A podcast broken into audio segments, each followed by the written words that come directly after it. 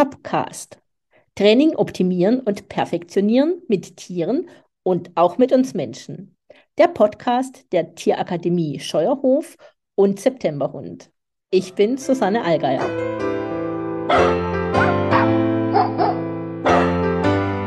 Hallo! Heute unterhalte ich mich mal wieder mit Viviane Tevi. Sie ist Autorin unzähliger Bücher und hat dieses Jahr ein neues Buch herausgebracht. Sie ist für mich so eine Visionärin, die sich mit ganz vielen Themen beschäftigt und immer auf, dem, auf einem sehr, sehr neuen Stand der Wissenschaft ist. Darum geht es auch heute. Wir werden uns unterhalten über das Thema Co-Regulation und wie wir das zum Beispiel mit unserem Hund an Silvester anwenden können. Liebe Viviane, hallo und schön, dass du da bist. Ja, liebe Susanne, schön, dass ich wieder hier sein kann und ähm, vielen Dank für die nette Anmoderation. Und ja, ich freue mich auf unser Thema heute. Ja, ich bin sehr gespannt, was du uns Neues mitteilen kannst. Was ist denn, kannst du uns kurz mitnehmen, was das Thema Co-Regulation denn eigentlich heißt, was du, was du damit verbindest? Genau, ich würde vielleicht auch lieber mal gerne bei dem Problem mit Silvester anfangen, das ja viele Hundehalter mhm. haben. Wenn es jetzt wieder darum geht, dass ähm, bald gibt es die Böller, dann gibt es die Raketen und der Hund liegt ähm, ängstlich unterm Tisch oder was weiß ich, im Badezimmer oder sonst wo. Und ich krieg so viel mit, auch natürlich auf Social Media, dass geschimpft wird über Silvester, über die euren Raketen und dass schon im Prinzip ähm, vier Wochen vorher Stress gemacht wird. Und ähm, das ist ein ganz spannendes Thema, wenn es eben jetzt um diese Co-Regulation geht, weil ja, du kennst mich, ich bin immer am Forschen, ich bin immer Studien am Lesen und will natürlich ähm, auf dem neuesten Stand sein, auch was das Training angeht. Ja. Und ganz, ganz spannend ist, dass halt immer mehr über das Gehirn geforscht wird. Und es ist gar nicht mal so sehr das Training, was sich verändert. Ich denke, da liegen wir immer noch, was weiß ich, unter dem Potenzial, was es vor 60 Jahren bei Bob Bailey und so mal gab, zurück. Da müssen wir einfach noch aufholen, was es vor 60 Jahren schon gab. Aber es wird immer mehr über ähm, Gehirnentwicklung und wie das Gehirn funktioniert herausgefunden. Und das macht immer deutlicher, dass es vielleicht auf das Training gar nicht so sehr ankommt. Und ähm, ja, in dem Sinne eben die Koregulation. Also man hat bei Kindern gefunden, dass Kinder ähm, wahrscheinlich sehr früh auf die Welt kommen, wenn sie eigentlich noch gar nicht fertig entwickelt sind, weil sonst ist der Kopf zu groß und sie würden nicht mehr durch die ähm, durch den Geburtsgang passen. Mhm. Und das hat sich in der Evolution eben so entwickelt und da musste die Natur eine Möglichkeit finden, wie sie das Kind auch außerhalb der Gebärmutter optimal versorgt. Und ähm, man hat Mechanismen gefunden, dass die Gehirne direkt aufeinander ähm, einwirken. Ja, äh, die Forscher nennen das die Gehirnbrücke. Und das sind Dinge, die da ablaufen, die ähm, ja auch noch nicht mal sehr bewusst sind, die zwischen Mutter und Kind eben ablaufen. Mhm. Kann, kann ich dir kurz eine Zwischenfrage stellen? Also von welchem Teil des Gehirns sprechen wir denn? Ist das ein höher entwickelter Teil, ein neuerer Teil in unserem Gehirn oder ist das ein Teil, der schon älter ist, also der auch in ähm, niedrigeren Lebewesen schon vorhanden ist? Genau, ich denke, es ist eher ein Teil, der in niedrigeren Lebewesen vorhanden ist, weil es sehr unterbewusst abläuft. Mhm. Und ähm, ein gewisser Dr. Porges hat die ähm, Polyvagaltheorie entwickelt oder entdeckt. Und ähm, wir haben früher mal so angenommen, es gibt den Sympathikus und den Parasympathikus und dann war das Leben noch einfach und da konnte man sich die zwei Sachen merken. Und ähm, es war aber eigentlich schon anzunehmen, dass es viel komplizierter sein würde.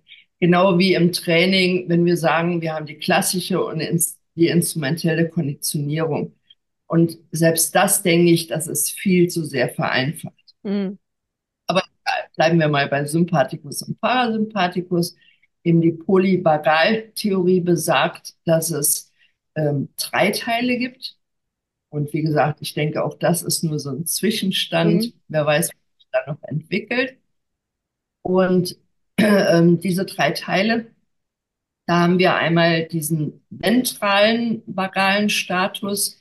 Das ist eine soziale Verbundenheit. Ja, das heißt, das ist das, ähm, wenn die Kinder eben ähm, in optimalem Kontakt mit ihren Eltern sind, mit ähm, anderen Menschen sind und am besten lernen und spielen und kommunizieren können. Mhm. Dann haben wir als nächstes eben den sympathischen Status, den wir kennen von Flucht oder Angriff, Flight und Fight. Und dann haben wir noch den dorsalen vagalen Status. Das ist im Prinzip die allergrößte Gefahr und da wird sich totgestellt. Und früher haben wir das so mit den vier Fs immer beschrieben und da wurden dann ein paar Dinge eigentlich vermixt, die man heute weiß, dass man so ein bisschen auseinandernehmen kann. Ja, weil wir haben ähm, den sympathischen Status ähm, mit Angriff und Flucht und ähm, den dorsalen varalen Status mit wirklich das, was wir dann früher als Freeze genannt haben. Das ist wirklich, die Gefahr ist zu hoch und ich kann mich nur noch totstellen. Mhm. Das heißt, wir haben verschiedene Stufen. Es entsteht eben zwischen den Gehirnen ähm, eine Art Kommunikationsmechanismus. Ähm, der Porteous hat das Neurozeption genannt. Ähm, Im Gegensatz zu, ähm, also es gibt ja das Perception im Englischen, eben die Wahrnehmung. Und hier hat er Neurozeption gesagt, weil wir nehmen das nicht unbedingt wahr. Es gibt Situationen, da schreit unser Gehirn Gefahr obwohl wir das gar nicht bewusst wahrnehmen. Und diese tiefen ähm, Regionen im Gehirn, die beeinflussen sich gegenseitig. Das heißt, wenn ein Babygehirn Gefahr schreit, weil was weiß ich, es ist ihm kalt oder es hat Hunger oder was auch immer, dann ähm, gibt es eben die Gehirnbrücke zur Mutter hin und die Mutter kann ihm ähm, vermitteln, dass es in Sicherheit ist. Und das ist eben sehr, sehr wichtig für die Entwicklung des Kindes. Und dann war es spannend, also das fand ich schon total cool, mhm. weil ich, wer weiß, ich glaube nicht, dass Hunde so anders sind, aber es gibt in der Tat Studien darüber, die das ähm, zwischen Hunden und Menschen untersucht haben. Und äh, oder auch Pferd und Mensch. Da ist es zum Beispiel auch nachgewiesen worden. Und ähm, man hat mehrere Aspekte da untersucht. Eines war zum Beispiel die Cortisol-Level. Und Cortisol wird ja immer ausgeschüttet, wenn man im Stress ist. Und es wurde schön gefunden, dass wenn der Mensch im Stress ist, der Stresslevel vom Hund auch hochgeht. Ja, und man hat auch nachgewiesen, dass es wirklich in der Reihenfolge ist. Man hätte auch sagen können, es ist andersrum. Aber es ist das Menschenhirn, was das Hundegehirn beeinflusst. Also ähnlich wie das Muttergehirn dann, was das Babygehirn beeinflussen kann. Mhm. Und dann wird es auf einmal ganz spannend für uns im Umgang mit unseren Tieren. Also ich habe früher immer wenn ich Leinenaggression trainiert habe. Ich habe eigentlich nie mit den Hunden gearbeitet, sondern immer nur mit den Menschen. Ich habe immer geguckt, dass sich der Mensch tiefenentspannt. Und wenn ich dann die Leine geholt habe und der Mensch war tiefenentspannt, konnten wir in der Regel an anderen Hunden vorbeigehen. Und das war für viele Leute immer so, hä, wir trainieren gar nicht mit dem Hund und ich soll mich jetzt entspannen und so. Das war dann immer sehr, ähm, ja, spooky, denke ich auch teilweise für die Leute. Der Erfolg hat mir dann recht gegeben und sie haben das dann mitgemacht. Ähm, und jetzt kann ich das eben auch erklären über die Gehirnphysiologie eben, dass es wirklich sehr, sehr wichtig ist, wie entspannt wir sind, damit wir dem Hund Entspannung signalisieren können. Hm. Also weil sich das überträgt, weil es diese Brücke gibt, die, also können wir das so nennen, dass das Kommunizieren ist, dass die Gehirne miteinander kommunizieren und dass darüber so eine Übertragung stattfindet? Genau. Und das aber im Unterbewusstsein. Das mhm. heißt, das nicht, dass wir das wahrnehmen, ja, sondern das passiert aber im Unterbewusstsein. Mhm.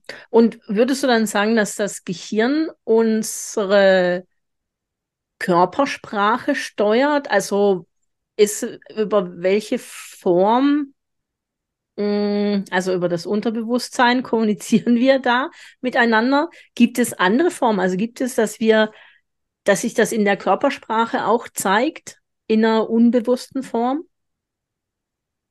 Mit Sicherheit wird sich das auch in der Körpersprache zeigen. Also es gibt zum Beispiel auch eine ganz spannende Studie, dass ähm, das Blinzeln der Augen eine total wichtige, ähm, ähm, ein total wichtiges Verhalten ist für eine Kommunikation. Und so wie ich das verstanden habe, ist es dann so, dass wenn man sich gut mit jemandem unterhält, dass irgendwann die Augen sozusagen im Gleichtakt blinzeln. Mhm. Und das gibt es auch zwischen Mensch und Hund. Und je näher der Mensch mit dem Hund zusammenlebt, desto besser passt das. Also es gibt da ganz, ganz viele Kommunikationswege.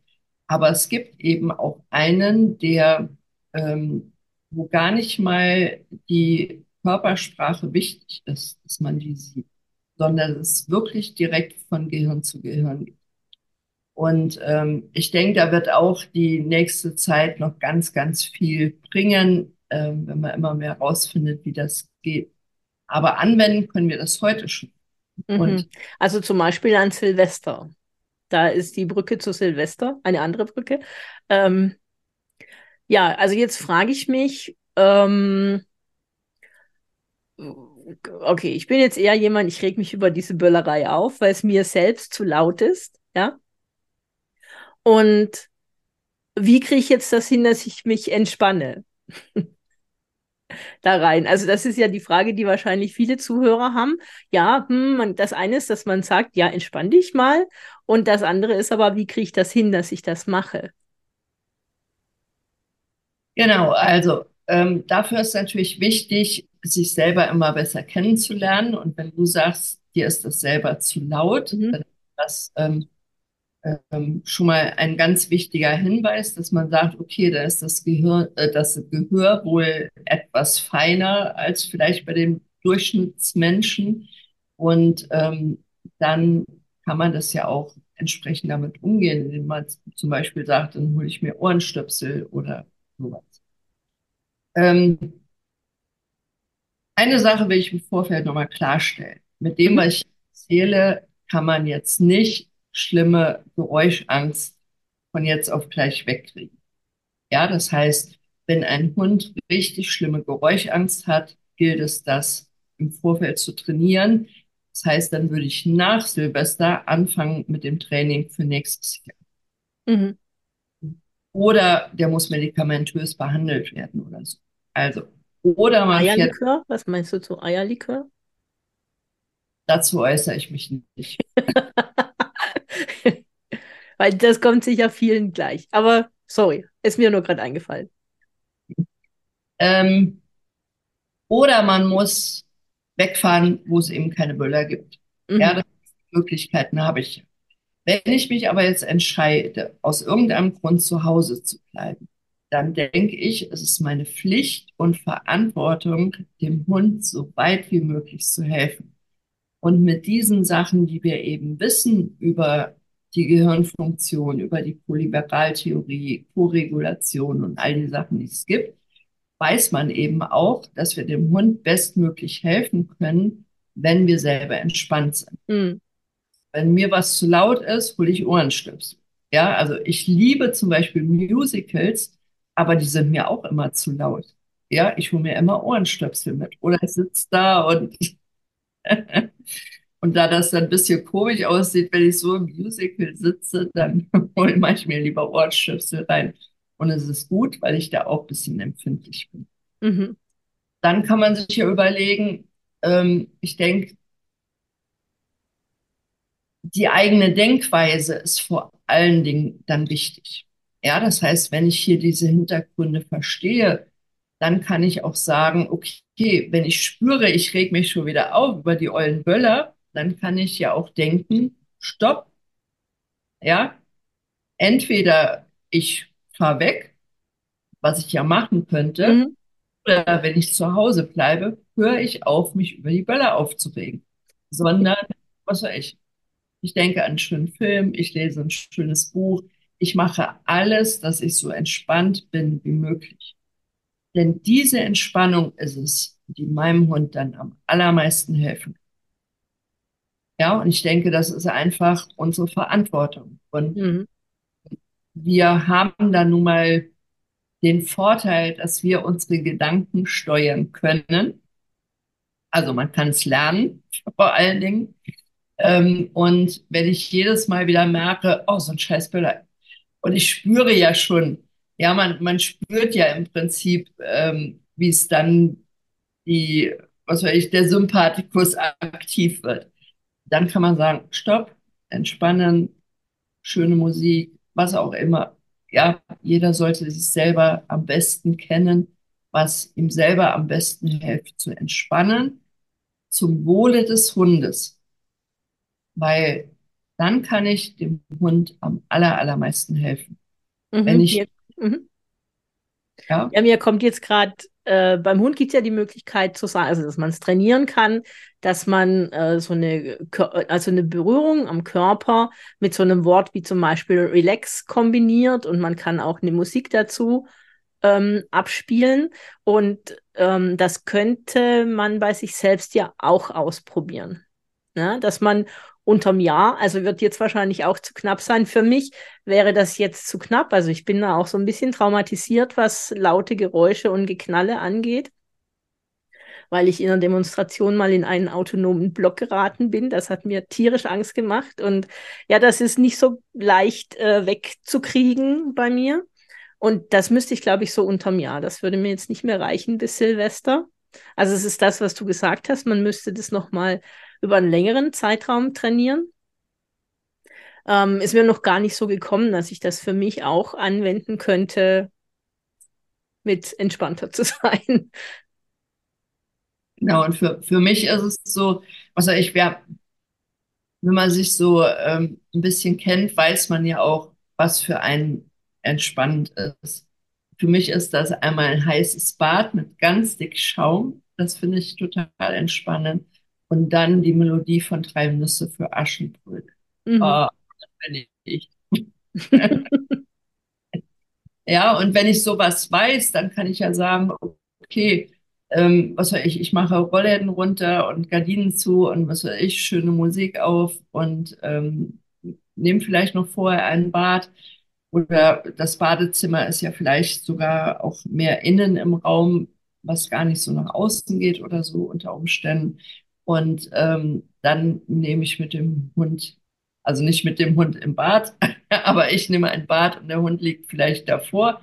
Und ähm, da kann ich mich am meisten entspannen und damit kann ich auch dem Hund am allermeisten helfen. Mhm. Würdest du sagen, also bei uns hier in Freiburg, ich wohne in der Innenstadt oder ganz nahe an der Innenstadt, also hat es wirklich sehr lange geböllert. Also über, ich würde mal sagen, fünf Tage, vielleicht sechs Tage. Das hat zwei Tage vor Silvester angefangen. Da war es noch relativ wenig. Und dann war es aber wirklich zwei, drei Tage sehr exzessiv und dann ist es wieder abgeklungen. Würdest du sagen, man kann das über diese Entspannung hinbekommen, dass ein Hund, der dann da reagiert, also ich fahre da ja auch hoch und äh, die Godiva fährt da auch hoch. Also die geht dann zwar raus, sie schafft es auch, dass sie pinkelt. Also sie, sie kann sie versäubern. Aber sie will dann sofort wieder rein. Also wenn da ein Böller kommt, dann will sie sofort wieder rein. Und denkst du, dass man das an so einem Ort tatsächlich hinkriegen kann, wenn das nicht aufhört, also nicht dauerhaft aufhört? Das böllert jetzt nicht permanent, aber doch wirklich schon relativ häufig. Ist dann deine Empfehlung zu sagen, dann eher wegfahren oder kann man es therapieren in Anführungszeichen? Dann wäre meine Frage, wie hast du es bisher gemacht? Äh, einmal war ich weg an Silvester. da war es nicht so. Ähm, und dann gab es kein Silvester, weil es keine Böller gab. Und letztes Jahr hatte ich das Gefühl, die Leute müssen das, was sie an einem Jahr nicht durften, zusätzlich mit rausknallen. Also von daher habe ich jetzt noch nicht so viel Erfahrung. Also da, wo ich weg war, war es jetzt auch nicht so, dass es gar nicht geböllert hat. Ähm, aber da hat, da, da hat es gut hingekriegt. Das war letztes Jahr tatsächlich, als es so, ähm, weil das da so exzessiv war, würde ich mal sagen. Genau, ich denke, da muss natürlich jeder ähm, die Verantwortung auch für seinen Hund übernehmen. Das heißt, wenn der richtig doll Geräuschangst hat, ja, würde ich empfehlen, wegzufahren oder medikamentös zu unterstützen. Ähm, wenn es aber so ist, dass man die letzten zehn Jahre schon Silvester zu Hause war und sich kaputt geärgert hat ähm, und so viel Angst hat, dann, dann denke ich, macht auch ein Jahr länger zu Hause nichts aus und man kann sich eben ähm, mal darin üben. Und gerade wenn in den Tagen vor Silvester das ja so langsam ansteigt, ist das eine schöne Möglichkeit, ähm, mit jedem Böller zu üben, ah, habe ich mich schon entspannt oder bin ich doch wieder hochgefahren selber? Ja, dass man auch an sich selber ähm, das ein bisschen übt und dann kann man natürlich seinen Hund dabei beobachten. Mhm. Das heißt, reagiert er darauf? Wenn ich zum Beispiel merke, oh, jetzt hat's geknallt und ich habe wirklich geschafft, ganz ruhig zu bleiben, sehe ich das dann auch an dem Hund. Ja, das kann man natürlich dann auch gucken. Und ähm, genau, auf jeden Fall ist es mit Sicherheit schädlich, wenn ich mich dann immer weiter aufrege, selber immer weiter in Stress komme und damit dem Hund ja vermittel, boah, hier passiert jetzt gerade was ganz, ganz Schlimmes. Ja, und das finde ich auch so ein bisschen dann unfair dem Hund gegenüber. Weil, wie gesagt, wenn es so super schlimm ist, dann fährt man aus der Situation raus oder besorgt sich Medikamente ähm, beim verhaltenstherapeutischen Tierarzt. Und ähm, wenn es so ist, dass man sagt, okay, der Hund hat zwar ein bisschen Angst, aber er kann das durchstehen, dann kann man ihm schön helfen, indem man selber versucht, deutlich zu entspannen. Hm. Ja, also ich bin, ich habe jetzt immer so ein bisschen das auf mich wirken lassen und habe bei mir geschaut. Also zum einen merke ich, ähm, ist interessant, weil ich denke, ich will mich da gar nicht entspannen. Hm. ja, weil das stinkt auch noch. Außerdem ist es umweltschädlich und es gibt wilde Tiere, die können sich da irgendwie gar nicht mit. Also ich bin nicht für die Böllerei, war ich noch nie ähm, an Silvester. Deshalb gibt es da so einen Anteil in mir, dass ich mich gar nicht entspannen will, sondern ich möchte eher, dass das nicht stattfindet. Ähm, also da triggert mich irgendwas.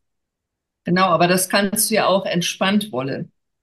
Ja, das heißt, ich muss ja deswegen meine Meinung über Böller nicht ändern. Mhm. Ich immer noch der Meinung sein, das ist, was weiß ich, Geldverschwendung ohne Ende, es ist Umweltverpestung, ja, die wilden Tiere werden gestört und was weiß ich, ja, ich sage ja nicht damit, dass Silvester ja. äh, gut ist und dass man es toll finden muss. Was ich nur sage ist, ähm, ich kann obwohl ich solche Gedanken habe, mich entspannen. Und dann ähm, ist es ja auch so, wenn ich im grünen Bereich sozusagen bin, dann kommen mir auch ganz andere Ideen. Ja, mhm. vielleicht fallen mir dann auch Dinge ein, wo ich sage, was weiß ich, ich, ich spinne jetzt mal rum, weil ich habe mir darüber noch keine Gedanken gemacht. Aber ähm, ähm, zum Beispiel, wir organisieren eine Lasershow in der Stadt.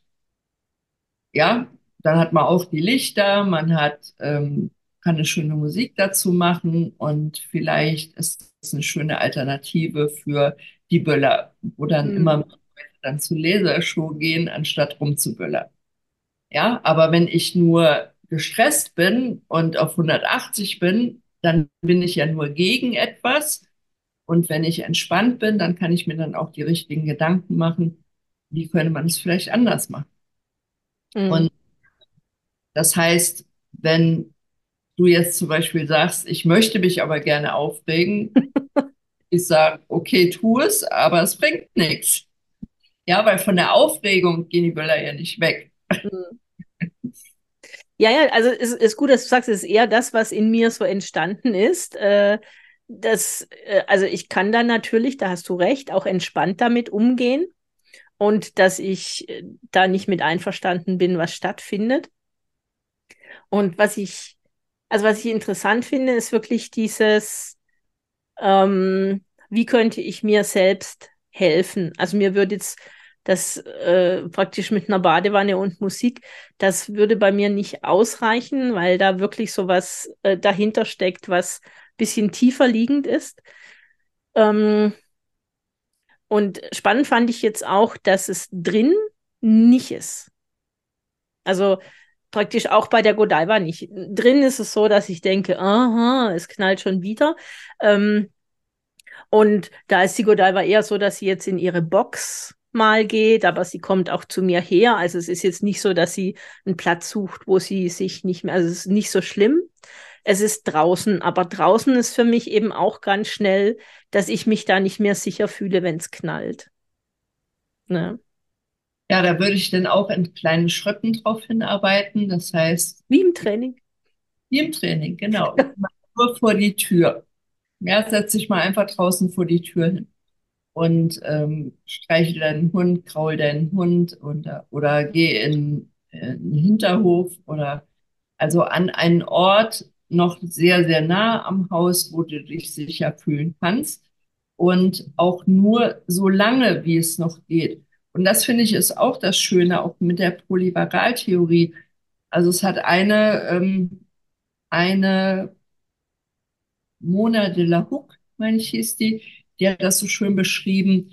Die nannte das den grünen Weg, wenn man sozusagen in der Aufnahmebereitschaft ist und die Kommunikation möglich ist.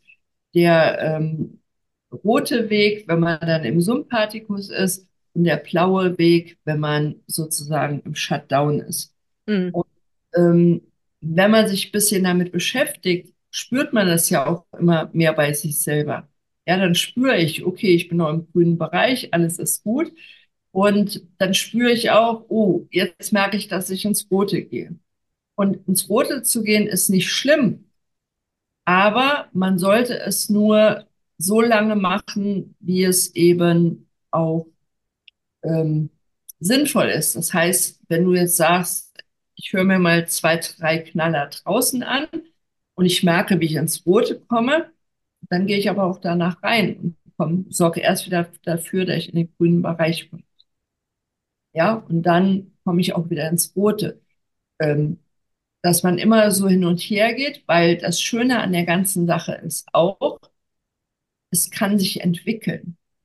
Ja, also Mhm. die, die ganzen Sachen, ähm, das sind Ist-Zustände, aber wir können daran arbeiten. Und wir können daran arbeiten, indem wir sagen, ja, ich bleibe eben nicht nur im grünen Bereich, sondern ich gehe auch mal so ein bisschen an meine Grenze. Aber eben nicht zu viel. Ja, und dann geht man wieder zurück, entspannt sich wieder. Und ich meine, wenn das bei dir drinnen schön möglich ist, dann sind das ja optimale Voraussetzungen, dass man wirklich sagt, ähm, ein bisschen, dann wieder Pause. Dann wieder ein bisschen, dann wieder Pause.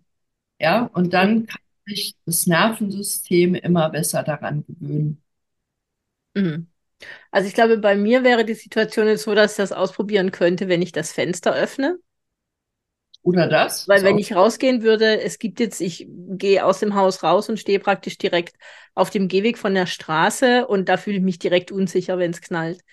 Ähm, aber vielleicht wäre sowas ein, ein Gehen in kleinen Schritten, einfach mal das Fenster zu öffnen. Oder ähm, das Auto direkt vor der Haustüre zu parken, also dass ich es da hinhole und mit dem Hund rausfahre, irgendwo hin, wo man es nicht so laut hört. Ähm, das wäre auch eine Möglichkeit. Also so schätze ich das jetzt für mich ein. Ganz genau. Ja, Ja. es geht darum, dass man ähm, das System nicht überfordert. Das heißt, ein bisschen roter Bereich ist gut, aber dann komme ich auch wieder, sollte ich wieder runter. Mhm. Da haben wir dann die kleinen Schritte und das sind tolle Beispiele. Ja, wenn man nicht vor die Haustür gehen kann, kann man schon mal ein Fenster öffnen, Mhm. auf Terrasse gehen. Wobei ich da auch nochmal hier in diesem Rahmen deutlich dafür warnen möchte, nicht mit dem Hund um Mitternacht auf Terrasse zu gehen. Ah ja, okay, das, ja. Der Hund gehört um Mitternacht ins Haus, weil ich habe schon so viele Fälle erlebt, wo Leute erzählt haben, oh, mein Hund hat kein Problem mit Silvester. Die holen die dann an Mitternacht mit auf den Balkon oder sonst was. Und auf einmal fliegt dem Hund ein Böller zwischen die Füße und spätestens dann hat er ein Problem. Mhm. Ja. Ähm, das, über was wir jetzt hier reden, das ist dann so für die Knaller, ähm, die da in den Tagen davor kommen, die weit genug weg sind, dass auch nichts passieren kann. Also nochmal, nicht, dass wir hier missverstanden werden. Ich sage nicht, nachts um zwölf gehen wir mit dem Hund vor die Tür und trainieren an unserer, ähm, an dem, dass wir das besser aushalten. Ja, also bloß um Missverständnisse zu vermeiden. Ja, also man kann es wirklich an den Tagen zuvor. Also hier ist es, äh, man könnte jetzt auch nicht nachts wegfahren, weil das geht hier bis weit in die Morgenstunden, dass es einfach durchböllert. Ähm, also das, da bleibe ich einfach drin. Also entweder ich bin gar nicht hier oder ich ähm, bin eben einfach weg. Was mich jetzt noch interessieren würde, ist, äh, dass wir den Zuhörern vielleicht ein bisschen was auf den Weg geben können, noch mit Geräuschangst trainieren. Hast du da sowas, wo du sagst, das wäre für dich ein vernünftiges Train ein vernünftiger Trainingsaufbau bei Geräuschangst, wenn es schlimmer ist bei den Hunden? Ähm, da gibt es, was weiß ich, verschiedene Säulen, die man gehen kann. Aber dann, wie gesagt, fängt das Training nach Silvester an. Und zwar Ja. sofort nach Silvester. Nicht erst im November, sondern sofort nach Silvester fängt es an. Und die eine Säule ist, dass man eben auch dem Hund beibringt, ähm, dass er sein Gehör ein bisschen geschützt kriegt. Ja, es gibt zum Beispiel eben auch, ähm, auch der Hund kann lernen, Ohrenstöpsel zu tragen. Und es gibt zum Beispiel ähm, in Apotheken so Ohrenstöpsel aus Silikon, die man, wo man mehrere zusammenkneten kann, die dann auch für einen Hund besser passt. Aber man muss natürlich trainieren, genau wie ein Maulkorb. Ähm, deswegen ist das nicht eine Sache von jetzt auf gleich. Die andere Sache ist, dass man ihm auch sehr kleinschrittig Geräusche beibringt, so wie wir das jetzt schon besprochen haben. Man kann das natürlich auch noch unterstützen, eben durch so ein ähm, Desensibilisieren und Gegenkonditionieren. Das heißt, leise Geräusche ähm, sind extrem gute Neuigkeiten. Ähm, eben mit entsprechend guten Leckerchen oder Spielzeug oder was auch immer. Mhm. Und eine ganz wirkungsvolle Variante, ähm, ich mag immer, wenn die Tiere Kontrolle haben über ihr Tun, weil denen das sehr viel Sicherheit gibt. Und Sicherheit sorgt dafür, dass wir in den grünen Bereich kommen. Und das ist der Bereich, wo wir denken können, spielen können, Mhm. lernen können. Und ähm, deswegen, wenn wir dem Tier die Kontrolle geben und ihm damit Sicherheit geben, dann ähm, kann das sehr gut helfen. Und das sind zum Beispiel alles so Übungen, wo wir dem Tier beibringen, Krach zu machen. Ja, weil dann kann es jederzeit sagen, nein, das mache ich jetzt nicht mehr. Aber wenn man das in kleinen Schritten auftrainiert, dass zum Beispiel lernt, so ein ähm, Blechbüchsen umzukippen, erstmal auf dem Teppich, ähm, wo es noch keinen Krach macht, dann nachher, was weiß ich, auf dem Teppichboden, wo es schon ein bisschen lauter ist, dann nachher letztendlich auf Fliesen. Und je größer der Turm ist, desto mehr Krach kann es machen.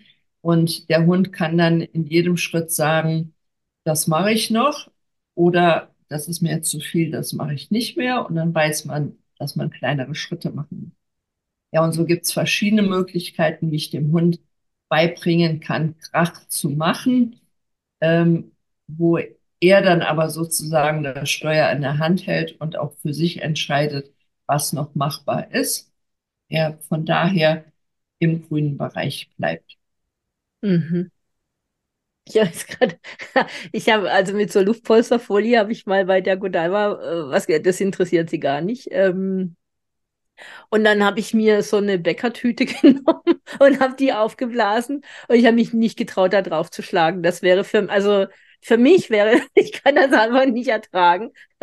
und das hätte ich erstmal in einem anderen Raum gemacht, vielleicht auch mit einer geschlossenen Tür. Ähm, einfach, das ist ja auch eine Möglichkeit zu sagen, ich mag, ich knall selbst irgendwo. Ja, so zum Beispiel Geschepper finde ich fürchterlich unangenehm für mich, aber dieses Knallen ist eben, dass ich das hat für mich nochmal so einen Charakter. Aber das ist total gut, da, ähm, also bei sich selbst hinzuschauen. Wie jetzt bei mir wird mir auch nochmal klarer, ähm, da pass passiert einfach bei mir total viel. Und was kann ich denn nicht aushalten? Und wo könnte ich mich ein Stück mehr desensibilisieren für das Ganze, um äh, in diese Co-Regulation einzusteigen? Ganz genau. Mhm. Ja, letztendlich der Sinn der Sache. Wir ähm, holen immer den Hund so sehr in den Mittelpunkt und Hund und Hund und Hund ähm, und vergessen uns dabei. Ja. Und die ganzen neuen Forschungen zeigen aber, dass es so nicht geht. Ja, wir sind ein wichtiger Part in der Selbstregulation des Hundes, dass er eben lernt, sich selber zu helfen und dafür braucht er uns. Ja, das heißt, es ist unsere Verantwortung, dass wir bei uns anfangen. Mhm. Ja, total gut. Also eines meiner Lieblingsthemen ist ja tatsächlich, den Hund als Spiegel zu sehen. Und an der Stelle also ist mir schon klar, dass ich da was mit zu tun habe, ist mir so aber jetzt nochmal äh, ein bisschen äh, klarer geworden, auch so an der Stelle, dass ich das extrem unnütz finde und da äh, einen entspannten Umgang damit zu finden. genau. Ja, weil ja. ich kann es ja unnütz finden und sagen, ja, ist einfach unnütz. Genau, also einfach. Und ich höre auf damit. Und wie gesagt, vielleicht fallen einem ja dann Ideen ein. Also ich bin gerade begeistert von meiner Laserschuh-Idee. Ja, die müsste ich mal hier unserem Bürgermeister vorschlagen. die mir ja, so also ich meine, wenn man sich darüber unterhält, ich finde, so eine Lasershow wäre was Gutes und es wäre ja auch vielleicht was Schönes, wenn organisierte Feuerwerke stattfinden würden. Ja, die können ja auch meinetwegen 20 Minuten dauern oder auch eine halbe Stunde. Und dann haben die Leute aber wirklich auch was Schönes anzuschauen. Und so ist es, das ist ja nicht mal schön, was stattfindet. Ähm, sondern es ist ja häufig dieses, dass der einzelne Mensch, der das mag, äh, da so Spaß dran hat, sich die Böller zu kaufen und das selbst hochzujagen. Genau. Da müssen wir das Verhalten der Menschen ändern. Der Menschheit. ja, das ist natürlich, genau. Aber es ist schon, also finde ich, äh, einen sehr, sehr guten Ansatzpunkt. Und jetzt, wo Silvester ist, ein paar Tage gibt es ja noch, wo man sich selbst üben kann darin, wenn man sagt, okay, wie kann ich eine Entspannung finden? Ich werde auf jeden Fall mich mal auf den Weg machen und werde schauen, welche Möglichkeiten gibt es denn für mich? Was könnte ich finden? Vielleicht trainiere ich mich selber mal mit so Tüten. Dass ich, also ich traue mich, also es wäre vielleicht auch eine Form von Desensibilisierung für mich, wenn ich äh, solche Tüten knallen lasse und oder das, Luft. Das finde ich Nein, das geht gar nicht, das geht gar nicht. Das ist so. das ist so. Aber das wäre auch eine Sache, ja, genau. wo ähm, eine Packung Luftballons zu kaufen und die dann zum Platzen bringen. Als Kinder haben wir ja teilweise, war das so ein Wettkampf, wer als erstes einen Luftballon zum Platzen gebracht hat und ich fand das auch immer grausig. und dann knallt es plötzlich. Ganz schrecklich.